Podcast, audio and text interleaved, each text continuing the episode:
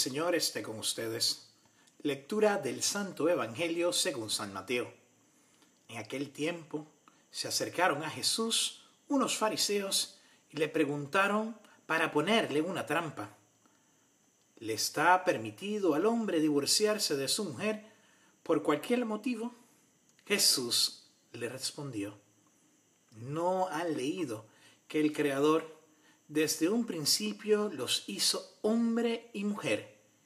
Y dijo, por eso, el hombre dejará a su padre y a su madre para unirse a su mujer y serán los dos una sola cosa.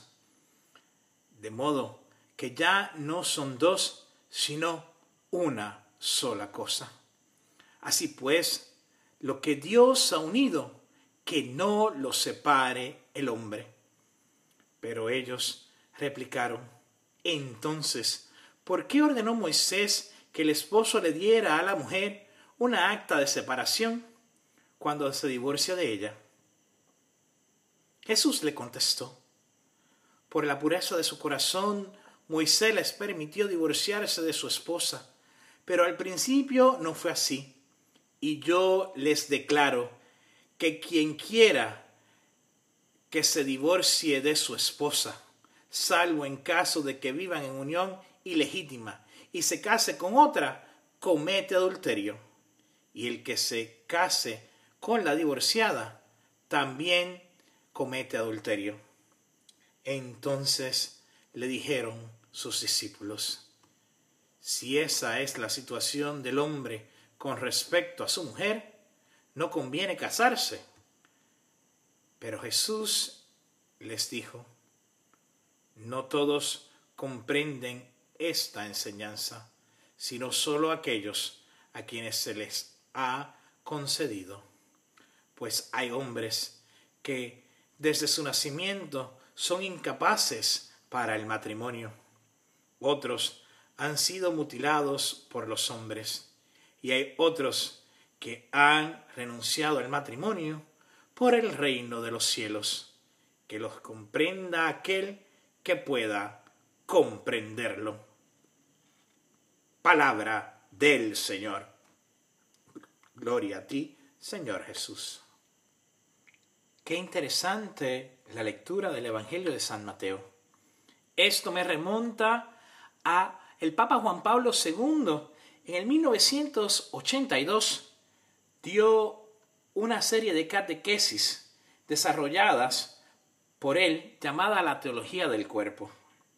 Y en una de las sus audiencias nos remonta a reflexionar sobre las preguntas que hacían a Jesús. Y esta tan importante de la pregunta remitida a la ley de Moisés, del libelo de repudio, sino también de otras cargas y otros problemas. Sabemos que muchas personas hacen la misma pregunta sobre el divorcio, el matrimonio y la familia. Entonces, ¿cuál es el principio fundamental? Cristo dará a los hombres contemporáneos esta misma respuesta.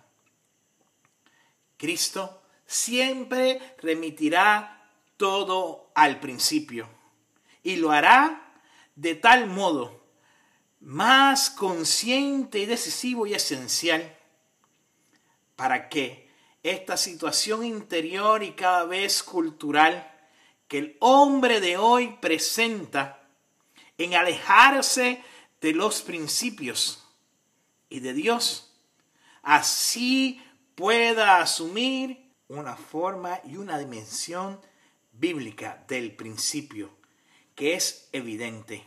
Cristo no quedaría sorprendido por ninguna de estas circunstancias. Por eso, la respuesta de Cristo es exigente es un análisis particular y profundo de la situación. Lo puso en relieve Pablo VI cuando en su encíclica Humane Vitae dijo, dedicada a los problemas del matrimonio y la procreación, en su significado humano y en las circunstancias responsables, hizo referencia a la visión integral del hombre.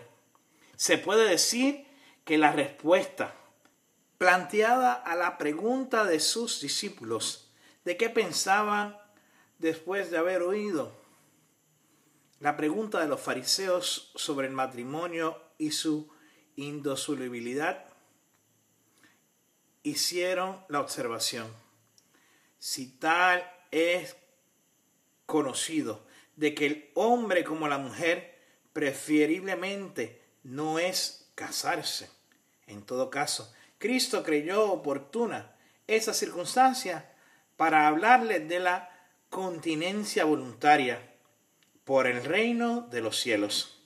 Al decir esto, no toma posición directamente respecto al enunciado de los discípulos, ni tampoco a la permanecer en la línea del razonamiento. Por tanto, no responde, ¿conviene casarse o no conviene casarse? La cuestión de la continencia por el reino de los cielos no se contrapone al matrimonio ni se basa sobre un juicio negativo con relación a su importancia. Cristo, al hablar procedentemente de la indosolubilidad del matrimonio, se habla refiriéndose al principio.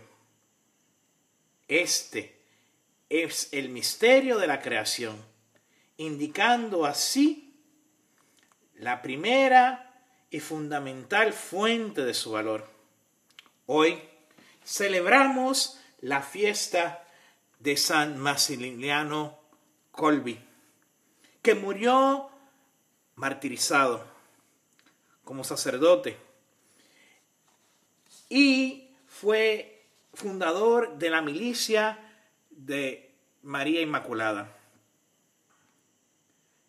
Su exterminio fue en Auschwitz, cerca de Cracovia, en Polonia, en donde entregó y ofreció su vida a los verdugos para salvar a un padre de familia, considerando su ofrecimiento como un holocausto de la caridad y del ejemplo de la fidelidad con Dios y con el hombre. Maximiliano, que nació el 8 de enero de 1898 y a los 13 años ingresó en el seminario. Fue devoto de la Inmaculada Concepción de María. Pensaba que la iglesia debía ser militante en su colaboración con las gracias divinas para el avance de la fe. Movido por esta devoción y convicción, fundó la Milicia de la Inmaculada, cuyos miembros se consagrarían. En palabras del propio Maximiliano, tuvo una repercusión a nivel mundial, una visión global de la vida católica bajo una nueva forma, conscientes en la unión con la Inmaculada. Él que también lo consideramos patrono de los KP4 y patrono de las publicaciones, porque hizo muchos ejemplares y propagó en diferentes idiomas el mensaje a través de la tecnología que habían para aquel momento. Fue un fuerte en el campo de las comunicaciones. Hoy, nosotros, al igual que Maximiliano, tenemos que buscar nuevos horizontes, nuevas formas de hacer las cosas.